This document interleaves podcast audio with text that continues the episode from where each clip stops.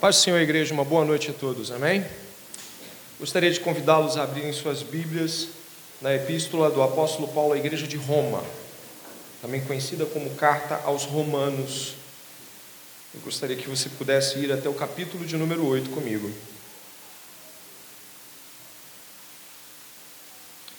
Esta sequência de sermões tem como objetivo estar falando sobre o Espírito Santo já que estamos no mês em que celebramos o Pentecostes. Essas pregações estão sendo gravadas, assim como as outras, de hoje e as demais, e você pode ouvi-las, as anteriores, no canal da igreja no YouTube. Tá bom? Gostaria que você abrisse aí comigo, no capítulo 8, e estivesse observando a leitura a partir do verso de número 1. Amém? Diz assim a palavra do Senhor, Epístola aos Romanos, capítulo 8, verso 1. Agora, pois, já não existe nenhuma condenação para os que estão em Cristo Jesus, porque a lei do Espírito da vida, em Cristo Jesus, livrou você da lei do pecado e da morte. Porque aquilo que a lei não podia fazer, causa da fraqueza da carne, isso Deus fez, enviando o seu próprio Filho em semelhança de carne pecaminosa, e no que diz respeito ao pecado. E assim Deus condenou o pecado na carne, a fim de que a exigência da lei se cumprisse em nós, que não vivemos segundo a carne, mas segundo o Espírito. Os que vivem segundo a carne se inclinam para as coisas da carne, os que vivem segundo o Espírito se inclinam para as coisas do Espírito. Pois a inclinação da carne é morte, mas a do Espírito é vida e paz. Porque a inclinação da carne é inimizade contra Deus, pois não está sujeita à lei de Deus, nem mesmo pode estar. Portanto, os que estão na carne não podem agradar a Deus. Vocês, porém, não estão na carne, mas no Espírito se de fato o Espírito de Deus habita em vocês. E se alguém não tem o Espírito de Cristo, esse tal não é dele. Se, porém, Cristo está em vocês, o corpo, na verdade, está morto por causa do pecado, mas o Espírito é vida por causa da justiça. Sim, vocês habitam o Espírito daquele que ressuscitou Jesus dentre os mortos, esse mesmo que ressuscitou Cristo dentre os mortos, vivificará também o corpo mortal de vocês por meio do seu Espírito que habita em vocês. Assim, pois, irmãos, somos devedores não à carne, como se estivéssemos obrigados a viver segundo a carne. Vou pedir que todos possam juntamente ler o verso de número 13 na sua versão, mesmo que não seja igual à minha. Porque se vocês viverem segundo a carne, caminharão para a morte mas se pelo Espírito mortificarem os feitos do corpo, certamente viverão. Ore comigo neste momento, pedindo que a palavra de Deus soe bem alto em nossos corações, que abandonemos toda a prática pecaminosa e nos voltemos para o Senhor. Ore comigo nesse momento. Pai amado e bendito, louvado seja o teu nome. Nesta noite, a igreja te adora, glorifica o teu santo nome e pede ao Senhor que, por meio de Jesus Cristo, pessoas como eu, meus irmãos e todos que estão aqui venham a ser entendidos das coisas de Deus, inclinados ao Espírito Pai, te pedimos, haja salvação neste lugar hoje, que pessoas que não te conhecem passem a te conhecer. Senhor, derruba as muralhas do nosso coração, os orgulhos e toda insensatez que possa se levantar contra o Senhor. Te pedimos que o Espírito Santo domine todas as intenções e motivações da nossa alma, Pai, e que estejamos submissos a Ti, sujeitos a Ti, em nome de Jesus. Amém.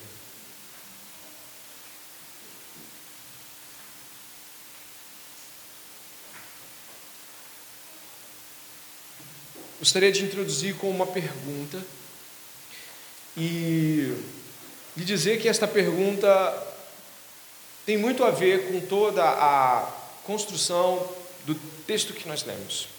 A pergunta que eu gostaria de fazer a você é a seguinte: O que mais importa a você hoje é saber como você estará e onde você estará daqui a dois ou três anos, cinco ou dez anos, ou daqui a cem anos. Dependendo de como ou do que você pensa acerca disso e do que mais lhe importa, se é saber do que onde você vai estar e o que você vai fazer daqui a alguns anos, onde você vai estar e com quem você vai estar daqui a 100 anos, dependendo da resposta que você dá a isso, você certamente já estará em um dos lados deste sermão. O texto desta noite deixa muito claro de que aqueles que estão em Cristo Jesus têm determinada inclinação. Eles têm determinada motivação. Eles têm certo tipo de ambição que é completamente diferente daqueles que esperam por este tempo. É aqui que nós estamos, em Romanos capítulo 8, verso de número 5, no qual o apóstolo Paulo nos impele a crer que não há como confundir-se quanto a se estar em Cristo ou não. No verso de número 5 é dito assim: os que vivem segundo a carne se inclinam para as coisas da carne, mas os que vivem segundo o Espírito se inclinam para as coisas do Espírito. O teólogo R.C. Sproul, em seu comentário à, à Epístola dos Romanos, ele fala o seguinte sobre a pergunta que eu fiz a vocês essa noite. Não sabemos onde estaremos daqui a um ano ou a dez anos. O que realmente importa é onde estaremos daqui a 100 anos. Se nossa mente está firmada nas coisas da carne, então daqui a 100 anos estaremos na perdição. Mas se nossa mente está preocupada com as coisas de Deus, o Espírito de Deus, a verdade de Deus, a bondade de Deus, então daqui a 100 anos estaremos vendo o brilho da glória de Deus sem interrupções. É fácil fixar nossa mente nas coisas desse mundo, de modo a passarmos a nossa vida perdendo as coisas da eternidade. Onde estão fixados os nossos pensamentos essa noite? Onde está o nosso coração? Onde está o nosso tesouro? Os que se inclinam para a carne cogitam as coisas da carne, mas os que se inclinam para o espírito, as coisas do espírito. E é nesse tom que eu gostaria que você iniciasse a reflexão desta noite. No que importa saber se e onde estaremos daqui a alguns anos ou daqui a cem anos. E é claro, o verso de número 5, e aí incline-se diante das Escrituras, já que o Senhor já está escrutinando os nossos corações essa noite. O verso de número 5 vai falar sobre essa divisão sem é, dúvidas e sem meios termos. Inclinações à carne, inclinação ao espírito. Os que vão para a carne e os que vão para o espírito. E vai dividir isso em vida e morte, de modo muito declarado, como os dois caminhos de Jesus no Evangelho, o estreito e o largo. Nós consideramos que a inclinação aqui não é uma palavra que possa ser apenas deduzida. Inclinação é vontade. O que é inclinação? O próprio apóstolo Paulo nos traz uma perspectiva mais ampla quando olhamos Efésios capítulo 2, verso 1 ao 3, onde ele diz assim acerca da vida pregressa dos cristãos que então são salvos. Ele lhes deu vida. Quando vocês estavam mortos em suas transgressões e pecados, nos quais vocês andaram noutro tempo, seguindo o curso desse mundo, segundo o príncipe das potestades do ar do Espírito que agora atua nos filhos da desobediência. Agora, observe esse trecho. Entre eles também todos nós andamos no passado. Você pode ler esse pedaço? Seguindo as inclinações da carne, fazendo a vontade da carne e dos pensamentos. Obrigado. E éramos por natureza filhos da ira, como também os demais. As inclinações da carne são seguidas de um tipo de inclinações de pensamento. Ou seja, o que é esta inclinação da carne que o apóstolo Paulo aponta? é um tipo de propensão a pensar de determinada forma, ir para determinada linha de pensamento, motivação e cogitações. Logo, poderíamos aqui, usando a mesma teologia de Paulo, dizer o seguinte sobre o verso 5: dê uma olhada, os que vivem segundo a carne pensam, cogitam pensamentos da carne, e os que vivem segundo o Espírito pensam, cogitam e argumentam seus pensamentos segundo o Espírito. E é sobre isso que nós vamos começar a refletir aqui, depois da pergunta que nos foi feita: onde estão os nossos pensamentos? Onde estão as inclinações de tudo aquilo que nós passamos tempo pensando? Eu peguei uma frase aqui de William Temple. Ele foi um arcebispo na Cantuária uh, no século XX, bem no começo do século XX, primeiro uh, metade do século XX. E quando perguntado sobre qual seria a verdadeira religião de alguém, esse arcebispo uh, anglicano disse o seguinte: sua religião é o que você faz quando está sozinho. Por, por mais que a palavra possa soar um pouco subjetiva demais, o que ele está dizendo é revelamos o que nós valorizamos e buscamos quando nós estamos livres e aparentemente sem amarras para pensar e fazer qualquer coisa que nos obrigue. Imagine que temos tempos livres em algum momento ou mesmo temos escolhas nas quais nós podemos fazer coisas ao invés de outras. Claro, tem coisas que a gente não tem como deixar de fazer, que nos colocam para fazer. Algumas coisas referentes ao trabalho, outros às faculdades e escolas, ao trabalho doméstico. Não, não tem coisas, é, é, mas tem momentos onde você é colocado à disposição de. Você está livre para pensar sobre algo. Você não está apertado e nem pressionado pelo tempo, pelo relógio, pela entrega de algo. No que você está pensando? Onde está a sua cogitação e as suas motivações? Essa batalha no pensamento, essa luta pelo, pelo pensamento, ela não pode ser desconsiderada na hora que analisamos aqui a Epístola aos Romanos. Sabe por quê? Porque se a Epístola aos Romanos está dizendo que certo tipo de pessoa, abre parênteses, crente, se inclina para pensamentos de crente. E nós vamos saber quais são esses. É difícil imaginar de que você possa estar no meio do caminho. E é claro, a gente vai ver um pouco mais sobre isso, mas eu gostaria de refletir ainda aqui, falando do R.C. Sproul, um teólogo que muitos conhecem, onde ele falou sobre isso também em um trecho de seu comentário sobre Romanos. Ele falou assim: a pessoa não regenerada é descrita por uma disposição de mente se questionamos se estamos no reino, o primeiro lugar a olhar é a nossa mente. Qual é o foco da nossa vida? Qual é o nosso pensamento em todo o tempo? Estamos preocupados com alvos e ambições e os desejos e tendências deste mundo? Não estou perguntando se simplesmente pensamos sobre essas coisas, mas onde nossa mente está firmada, qual é o nosso foco? Isso tem que ser considerado. Onde está o foco da sua vida? Onde, por onde sua mente anda todo dia, da semana? É diferente de argumentar se você foi ao culto. É diferente de argumentar se você fez um devocional. É diferente de perguntar: você leu a Bíblia hoje? Não é isso. É onde está a sua mente por todo aquele dia? O que, que você está pensando? Em quem? No que? E isso para a Bíblia não é simplesmente pensamentos, é um retrato, é uma clara pintura definida de quem está indo para a perdição e de quem está indo para a salvação eterna. E portanto, aquele papo de de gente que talvez pense assim: não, eu tenho os pensamentos terríveis, mas fui salvo pela graça, está tudo bem. Sim, você foi salvo pela graça eu também tenho pensamentos terríveis. Mas onde está a nossa mente na maior parte do tempo? Onde ela está? Não naquelas lutas contra o pecado, mas na imersão no pecado.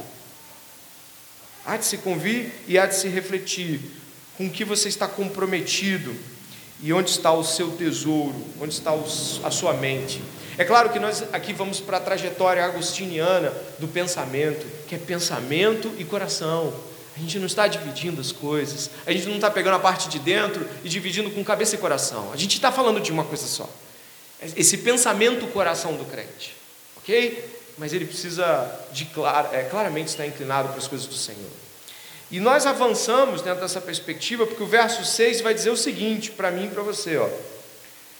Pois a inclinação da carne é morte, mas a do espírito é vida e paz. Repare aqui que morte e vida são claramente definidos.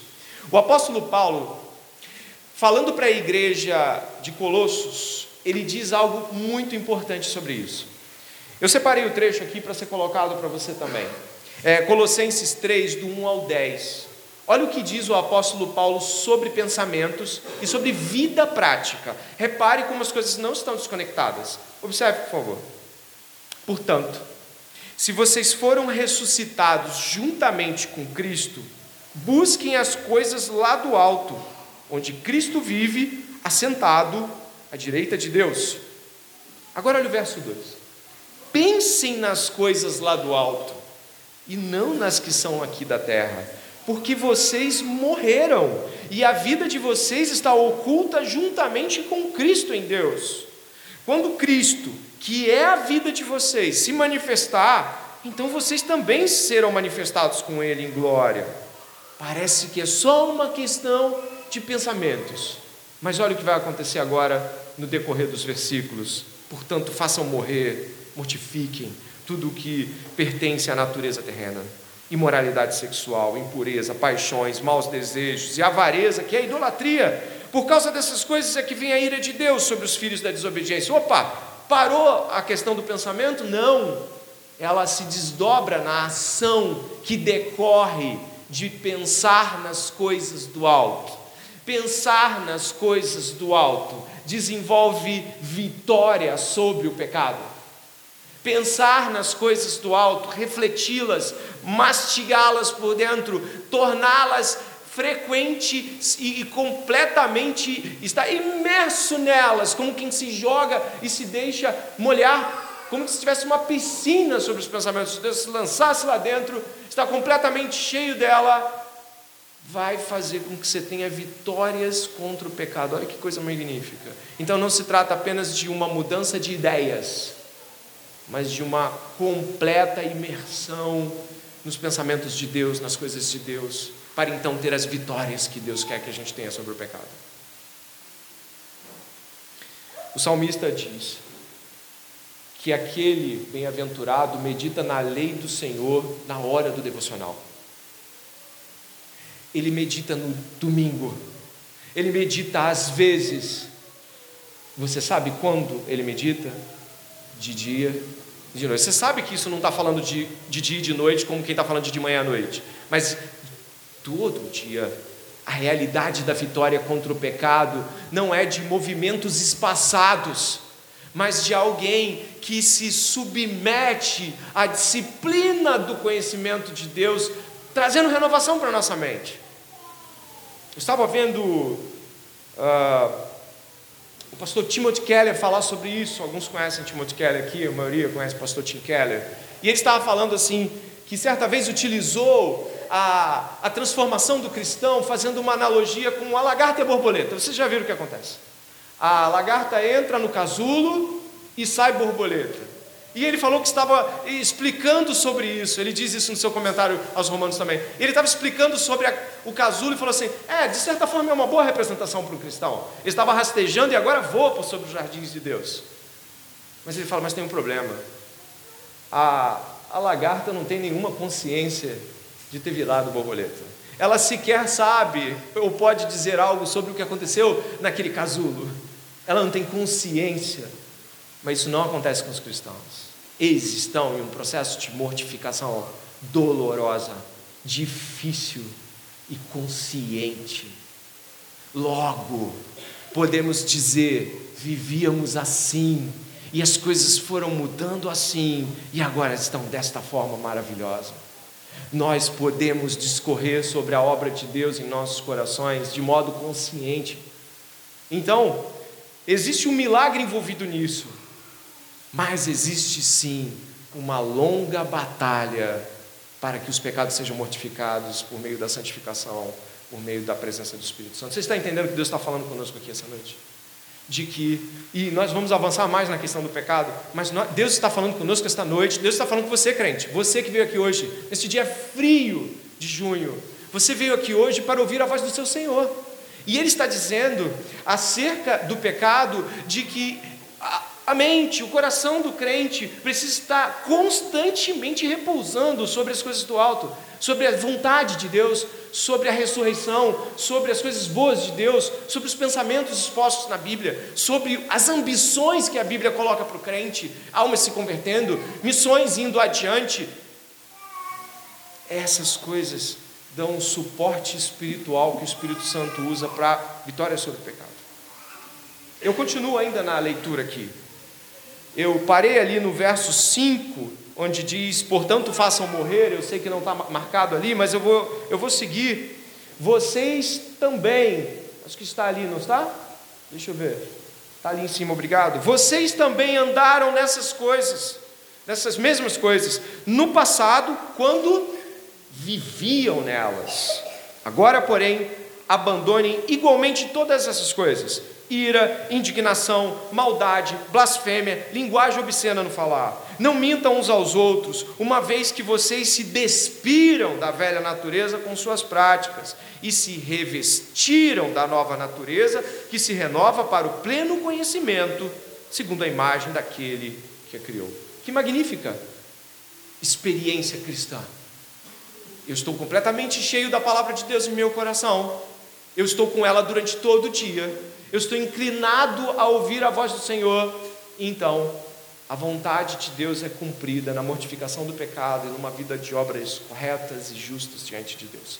Isso é para nós já um, uma importante sinalização para esse sermão. Nós estamos comprometidos com esse tipo de vida? Ou estamos ainda nas ilhas dos devocionais diários? Você entendeu a expressão, não é? A ilha do devocional. Um monte de coisas nos soterrando, um monte de pensamentos difíceis, trabalho, pressão e de repente a ilha do devocional. Mas vamos ser bem sinceros aqui, por favor. Às vezes, e muitas vezes, não é suficiente. Muitos que não conseguem se entregar a uma prática de vida que discipline a mente a pensar nas coisas de Deus, são soterrados pelos pensamentos e sequer conseguem orar naquele momento devocional sequer conseguem paginar a Bíblia com atenção. Alguns já caem na, na, própria sonolência do cansaço, outros despertam às cinco da manhã, tentando, num esforço muito grande, ler as Escrituras, mas caem também. Porque ainda estamos ilhando aquilo que Deus disse que precisa permear por todo dia. Como?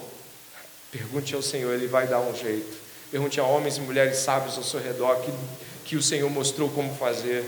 Mas quem quer de fato uma vida plena de vitória contra o pecado, não estará sossegado aqui esta noite. Vai buscar um modo de que isso aconteça, independente da sua rotina. Então, por favor, vá na direção do Senhor. Capítulo 8, verso de número 7, há uma progressividade na argumentação. Observe, por favor o capítulo 7 vai nos dizer, o, o verso 7, perdão, vai nos dizer o seguinte: porque a inclinação da carne é inimizade contra Deus, pois não está sujeita à lei de Deus, nem mesmo pode estar. Portanto, os que estão na carne não podem agradar a Deus. Tem duas afirmações ou três aqui que você não pode esquecer nunca. A primeira delas está ali no verso de número 7, de que a inclinação da carne é inimiga de Deus. Aqueles que estão inclinados para os pensamentos carnais, impuros, sujos e toda sorte de maldades escritas nas Escrituras, estão na inimizade, são inimigos de Deus. E, portanto, logicamente, não podem agradar a Deus. Não há ato bom que agrade a Deus partindo de um inimigo. Aqui, eu novamente citando Timothy Keller, dessa vez passando aqui diante de nós, Timothy Keller nos ressalta a ideia de que Deus está buscando em nós um relacionamento muito profundo. Ele diz assim também em seu comentário: Deus criou a humanidade para crescer no relacionamento com Ele, desfrutando de seu conhecimento enquanto vivemos em seu mundo. Assim, sermos controlados por nossos desejos, em vez de deixar que os desejos dele nos controlem, só pode levar a uma vida muito distante de como ela deve ser. Isso deve levar ao conflito interno e com os outros, em vez de levar à paz, levar à escravidão em vez de levar à liberdade, e à morte em vez da vida.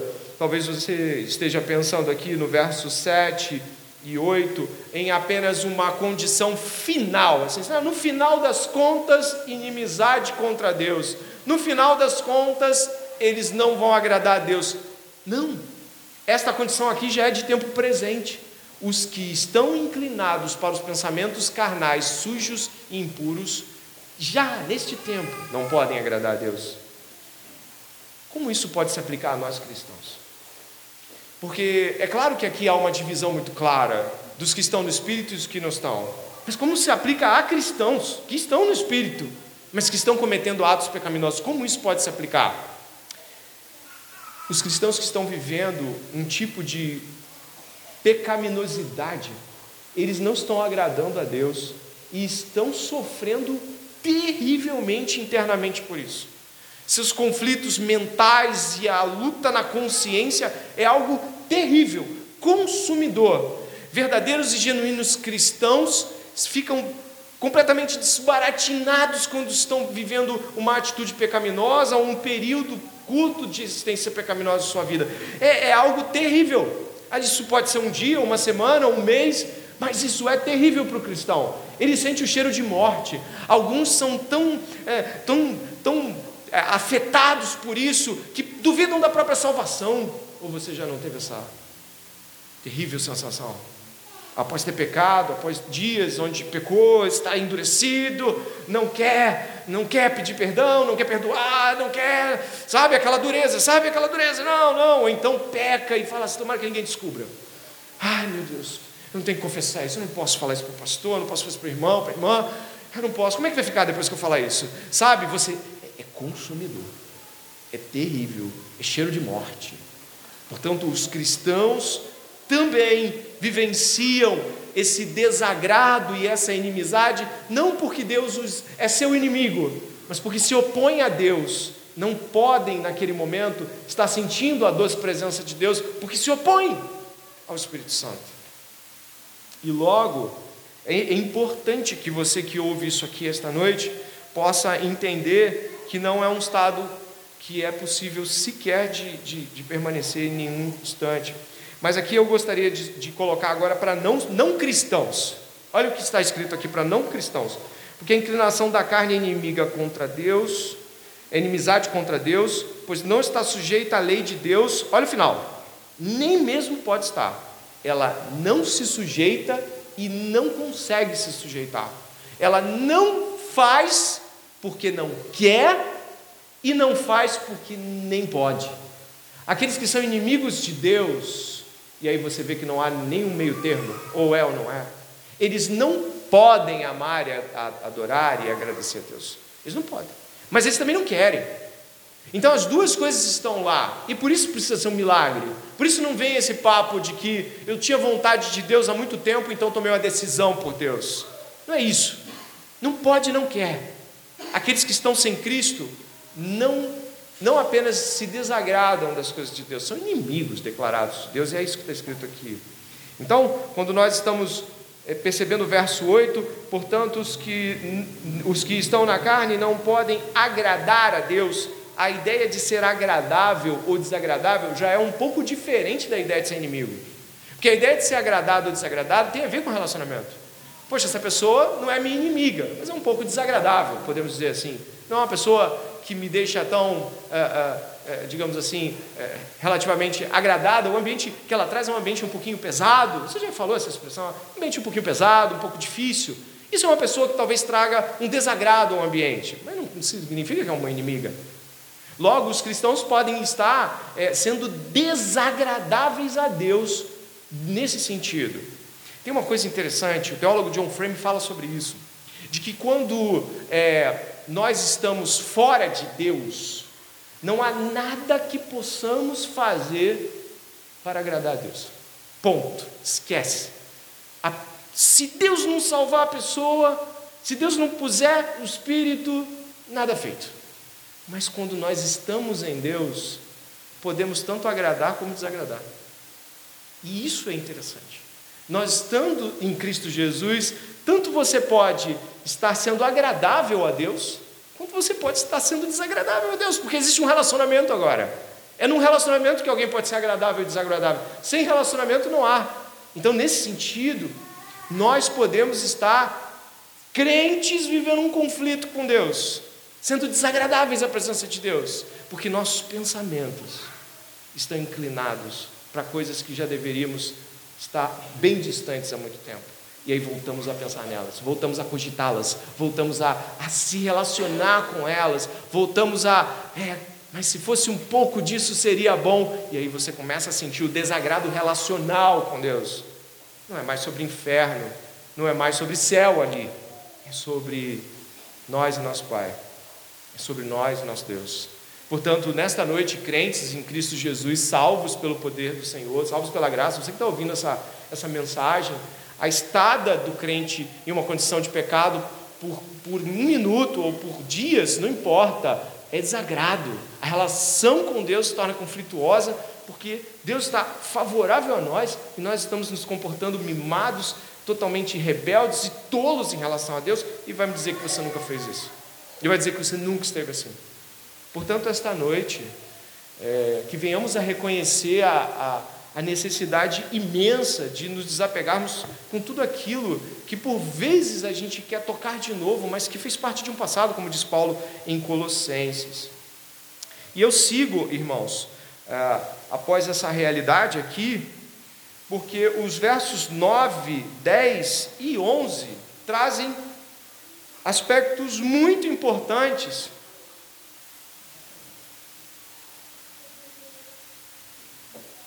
que dizem respeito a, respeito à salvação ou não. Olha o verso 9, por favor. Vocês, porém, não estão na carne, mas no espírito, se de fato o espírito de Deus habita em vocês. E se alguém não tem o espírito de Cristo, o que está escrito aí? Esse tal não é dele. Verso 10: Se porém Cristo está em vocês, o corpo, na verdade, está morto por causa do pecado, mas o espírito é vida por causa da justiça. E se, ele diz: Se em vocês habita o espírito daquele que ressuscitou Jesus dentre os mortos, esse mesmo que ressuscitou Cristo dentre os mortos, vivificará também o corpo mortal de vocês, por meio do seu espírito que habita em vocês. Agora preste atenção: existem dois Cs Dois condicionais aí, você deve ter reparado isso. Né? Tem o primeiro se, dê uma olhada na Bíblia. Se de fato o Espírito de Deus habita em vocês, é o primeiro se do verso 9. Você achou? O primeiro condicional do verso 9? Ele está dizendo o seguinte: a grosso modo, se de fato você é crente, se de fato você é salvo. E o outro se, que está mais abaixo, é o verso 10, né? Uh, 10 e 11, né? o 10 corrobora com, o 9 corrobora com 10, mas o 11, dá uma olhada.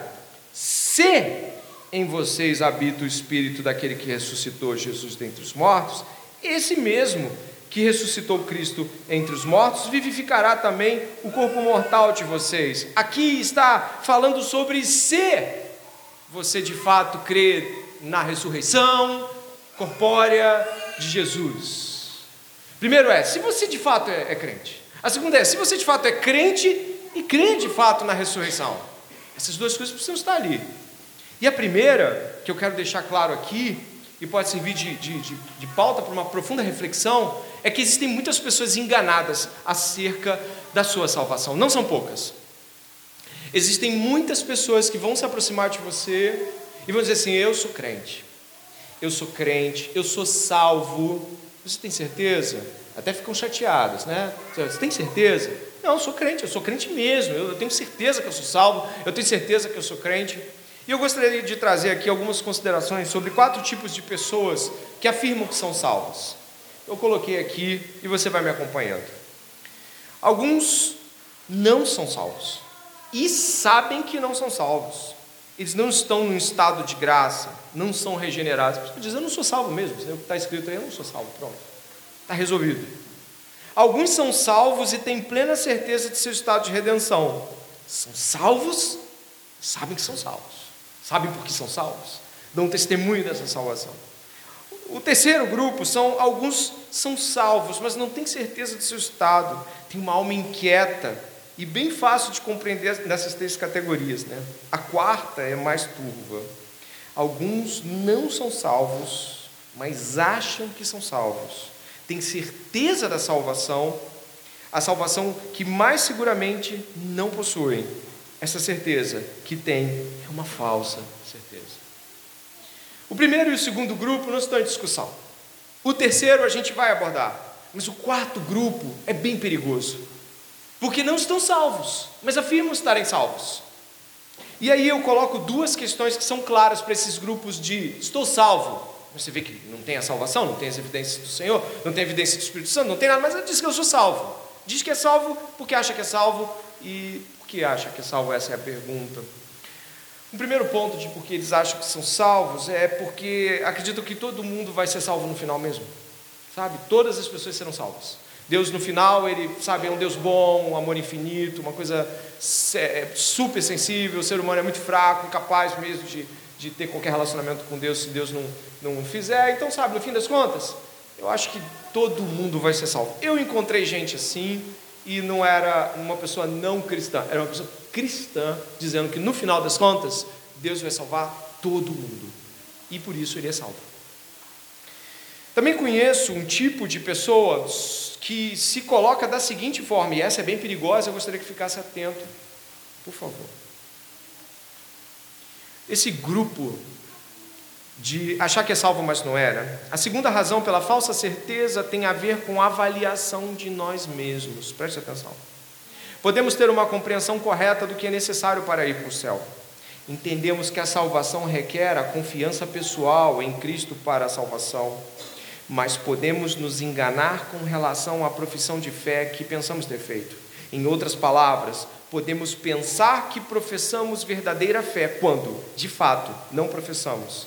Pensamos que, cremos na justificação pela fé porque entendemos a doutrina intelectualmente e podemos passar no teste da na aula de teologia, mas na nossa alma e no nosso coração não estamos confiando somente em Cristo para a salvação. Nós nos enganamos, nós enganamos a nós mesmos sobre nosso estado de graça. O que estas pessoas que creem estarem salvas, mas não estão, no que de fato elas acreditam, que a confiança de saber como alguém é salvo e de saber todas as coisas que se discute acerca disso a tornam salvas, mas na verdade sua confiança não está em Cristo.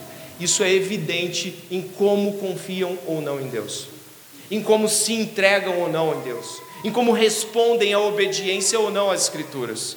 Portanto, que você se examine esta noite em Cristo. Peça ao Espírito Santo para arguir o seu coração em onde está a sua confiança para a salvação, onde está a base para a salvação.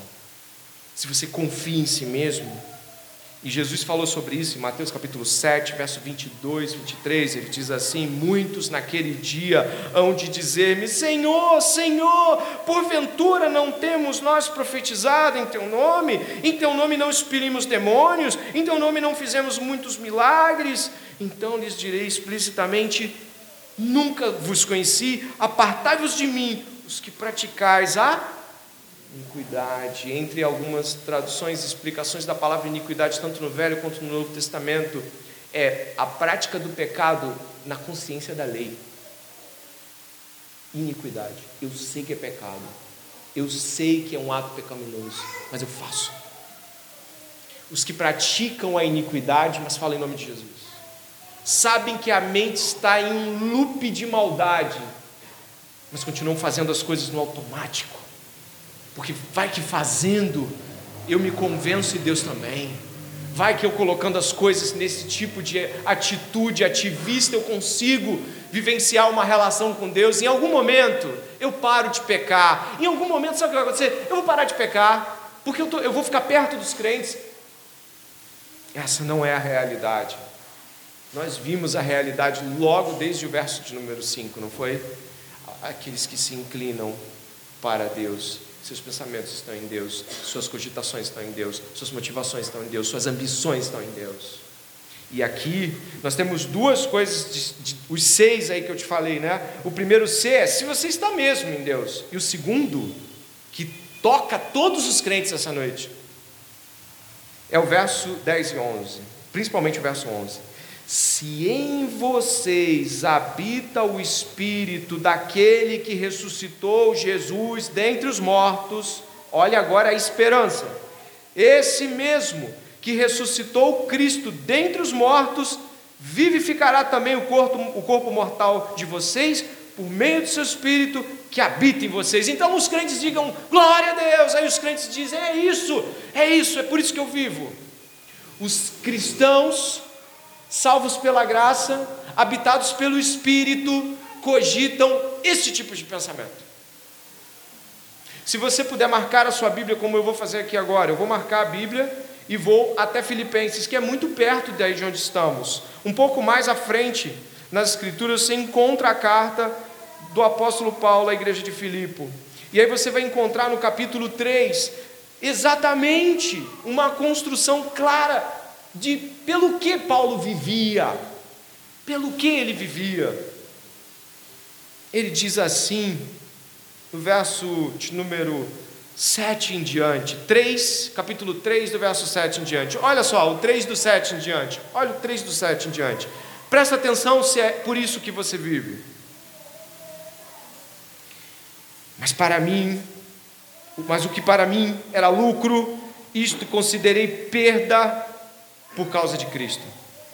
Na verdade, considero tudo como perda, por causa da sublimidade do conhecimento de Cristo Jesus, meu Senhor por causa dele, perdi todas as coisas e as considero como lixo para ganhar a Cristo e ser achado nele, não tendo justiça própria, que procede de lei, mas aquela que é mediante a fé em Cristo, a justiça que procede de Deus, baseada na fé. Agora olha o verso final. O que eu quero é conhecer Cristo e o poder da sua ressurreição, tomar parte nos seus sofrimentos e me tornar como ele na sua morte, para que de algum modo alcançar a ressurreição dentre os mortos. Meu irmão, minha irmã, você que é crente, eu apelo aqui, já estamos indo para os dez minutos finais desse sermão. Eu apelo, você tem uma mente que está permanentemente na ressurreição, uma mente que está ávida por conhecer o poder desta ressurreição, o poder que esta ressurreição opera naqueles que vivem a partir dela. Essa vivência da ressurreição, ela não é uma operação futura apenas, não é apenas quando naquele último dia Deus ressuscitar corpo, os corpos de todos, não somente dos santos, mas de todos, para o julgamento final, não, não estamos falando apenas desta última ressurreição, mas daquela ressurreição a qual tomamos parte em Jesus Cristo. Mortos para os pecados, ressurgimos para a vida em Cristo Jesus. Então, o poder da ressurreição já opera em nós. Agora eu pergunto, porque a contemplação faz parte de um sermão, quanto tipo, qual, qual, qual quantidade de poder foi necessária para tirar um homem do túmulo? Muita, né? Para tirar um homem da morte um tipo especial de poder foi operado naquele terceiro dia. Um tipo grandioso de poder entrou por dentro do corpo de Jesus de Nazaré, e aí então o sangue voltou a correr, o coração começou a bater de novo, o cérebro começou a ser irrigado, os olhos abriram, e o fôlego voltou. Ele estava morto e ele voltou. E esse é o poder que cada crente recebe pelo Espírito Santo quando é salvo por Ele. Este poder é o que faz o crente vencer o pecado. Não é pequeno, não é qualquer coisa, é grande. É grande. E essa noite você e eu se cremos que Cristo ressuscitou dos mortos, cremos que o mesmo Espírito que ressuscitou Jesus dos mortos habita nos crentes. Grandioso é o nome do Senhor por isso. É claro, o apóstolo Paulo está provocando. Se, se, o se dele é o se para nós, se você realmente é crente, né? Se você realmente crê que o poder da ressurreição habita em você.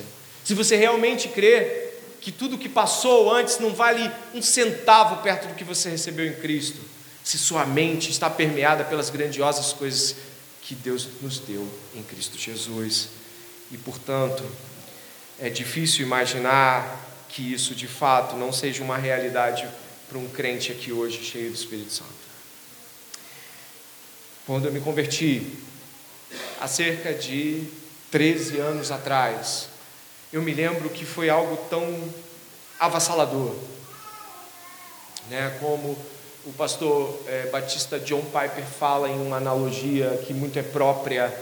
Ele faz citação de uma barragem de contenção de água, uma hidrelétrica de seu país. Ele menciona a cidade, ele menciona tudo mais e ele fala daquela barragem de um modo que posso imaginar que os seus ouvintes a conhecem. Né? Então, imagine uma grande barragem e você está lá embaixo e de repente ela se rompe.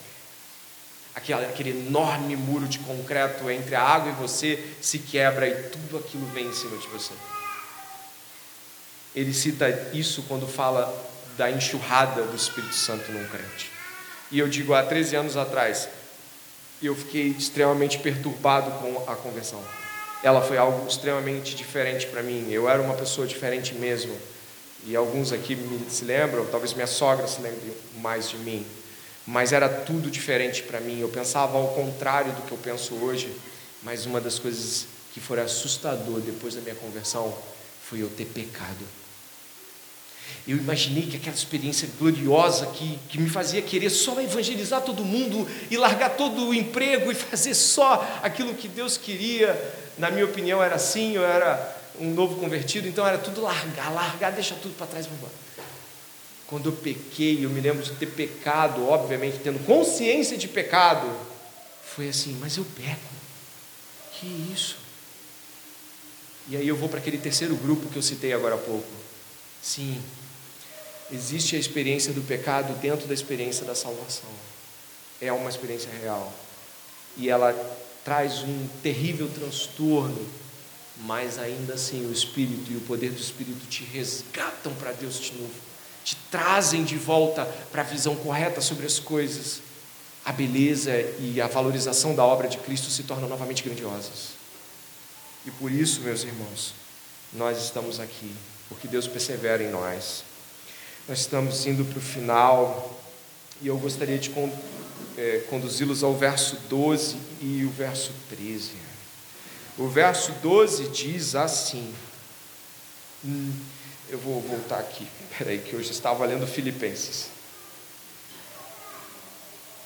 Verso 12 de Romanos 8. Assim, pois, irmãos, Somos devedores não à carne, como se estivéssemos obrigados a viver segundo a carne. Porque se vocês viverem segundo a carne, caminharão para a morte. Mas se pelo Espírito mortificarem os feitos do corpo, certamente viverão. Ele está falando algo grandioso aqui. O verso 12 diz: A gente não tem uma dívida com o pecado. Sabe quando você recebe um dinheiro e você tem que pagar contas e você vê que esse dinheiro fica minguado e fica pequeno. Você achou que ia dar para muita coisa, mas não deu para nada. Porque você tinha dívidas para pagar. Ok? Só que o apóstolo Paulo está dizendo assim: vocês não têm nenhuma dívida com o pecado, vocês não devem nada. E como eu poderia traduzir isso em uma frase que alguns dizem? Ah, eu não consigo abandonar esse pecado. Eu não consigo deixá-lo. Eu faço, faço de tudo, faço de tudo, mas continuo caindo na mesma coisa. Você não tem mais essa dívida. Essa dívida não existe. O que está acontecendo é que você não está usando os meios da graça. O que está acontecendo é que a sua mente não está permeada pelas grandezas de Deus. O que está acontecendo é que o poder do Espírito não é considerado por você algo que de fato rebente as cadeias que ainda restam. Não aquelas que levam à condenação, mas aquelas diárias das quais o Senhor vive rebentando e nos deixando livres para adorá-lo. Não, não é sobre, ah, eu nunca vou conseguir vencer esse pecado eu não sei, eu já tentei, são muitos anos, eu continuo nesta prática, eu continuo, sabe, eu continuo tendo alguns pensamentos dos quais eu tenho vergonha até de dizer. Acontece que esta dívida não existe mais, não somos escravos do pecado, não vivemos mais segundo o pecado e nem tampouco submetidos à lei para a condenação, estamos livres em Cristo Jesus. Mas essa liberdade está em condicionamentos diários de se entregar às Escrituras se entregar à oração, não inclinar-se para o pecado. E isso não é sobre a libertação que nos deixa salvos em Cristo, mas aquela libertação que agrada a Deus, da santificação diária, da vida com Deus. Considerando que talvez alguém aqui não esteja hoje naquilo que é o momento mais agradável a Deus da sua relação com Ele, considerando assim, você se lembra quando esteve? Talvez se lembre.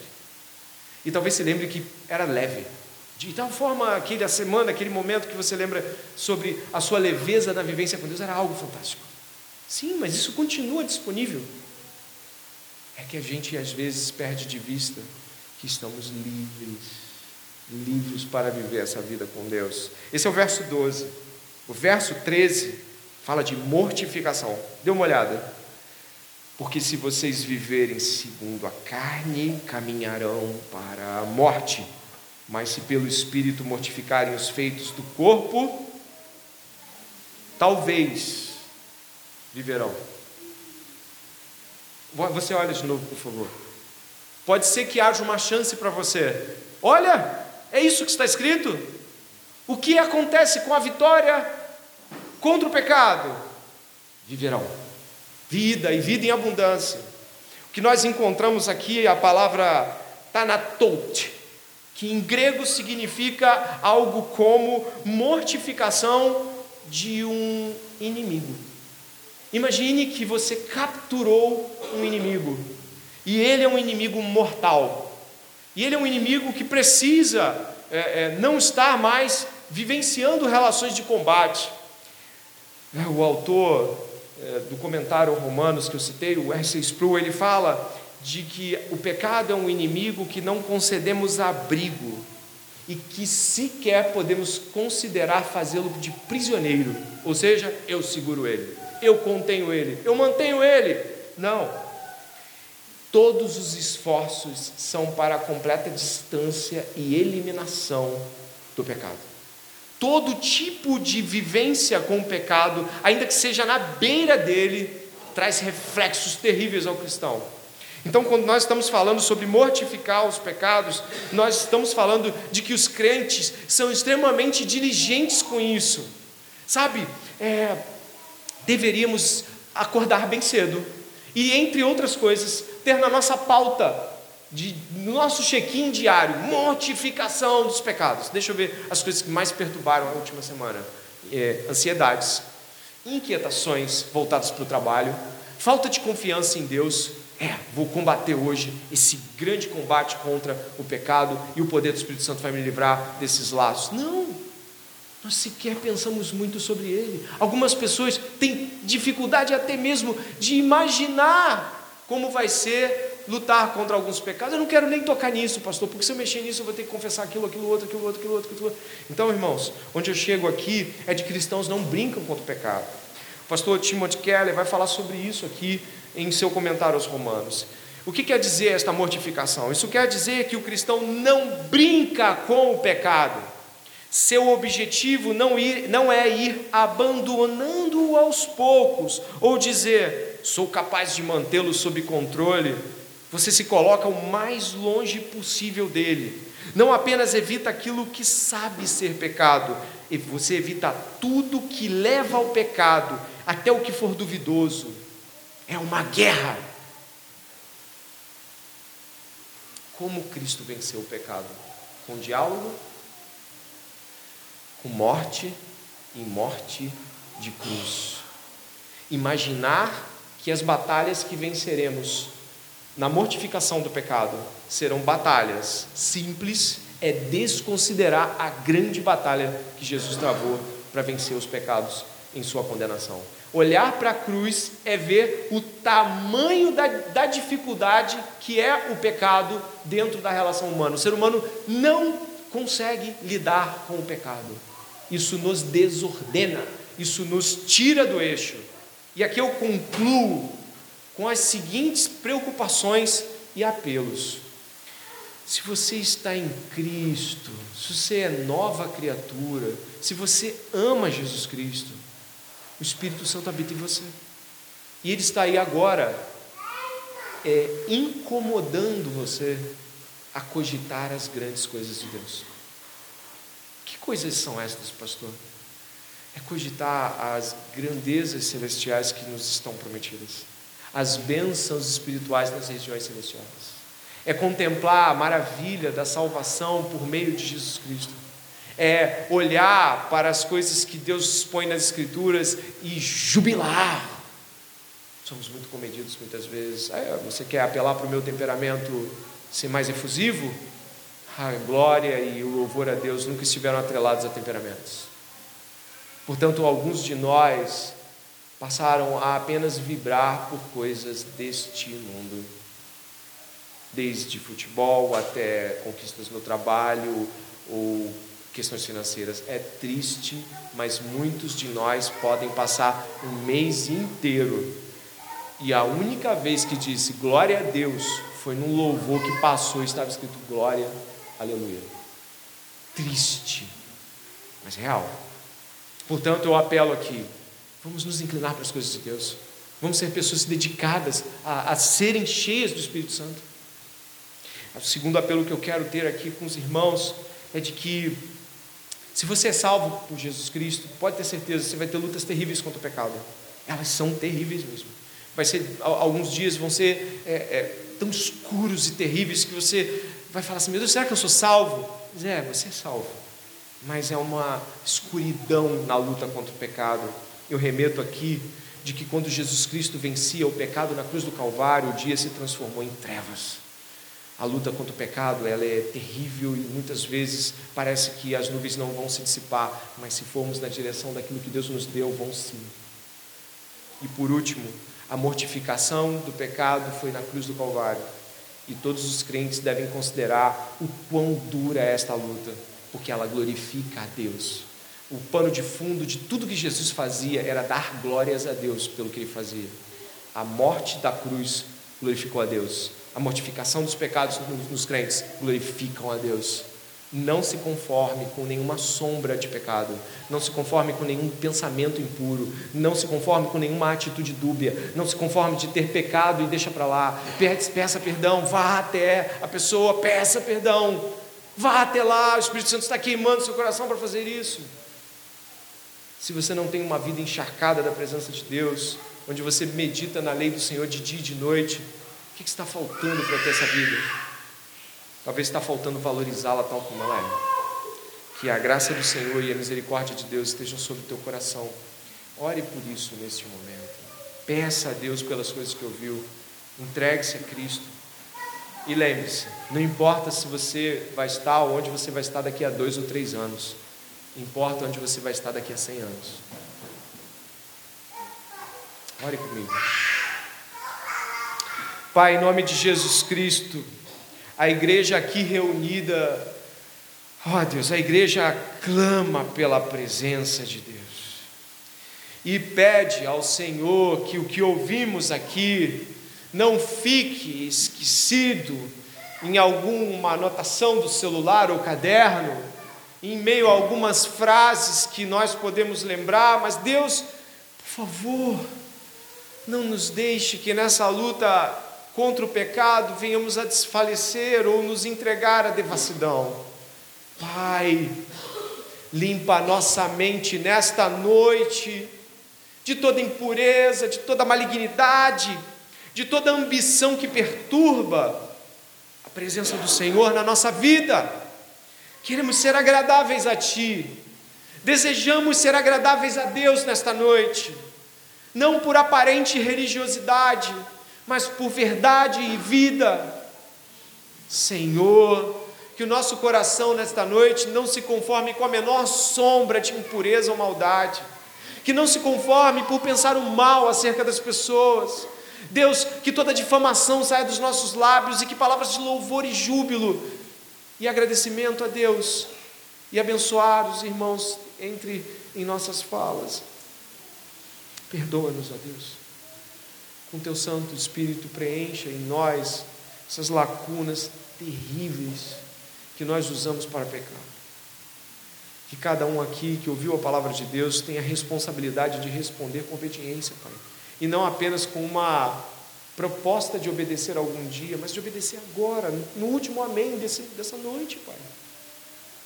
Por favor, Senhor, acenda em nós o Espírito Santo, aviva-nos. Em nome de Jesus. Amém.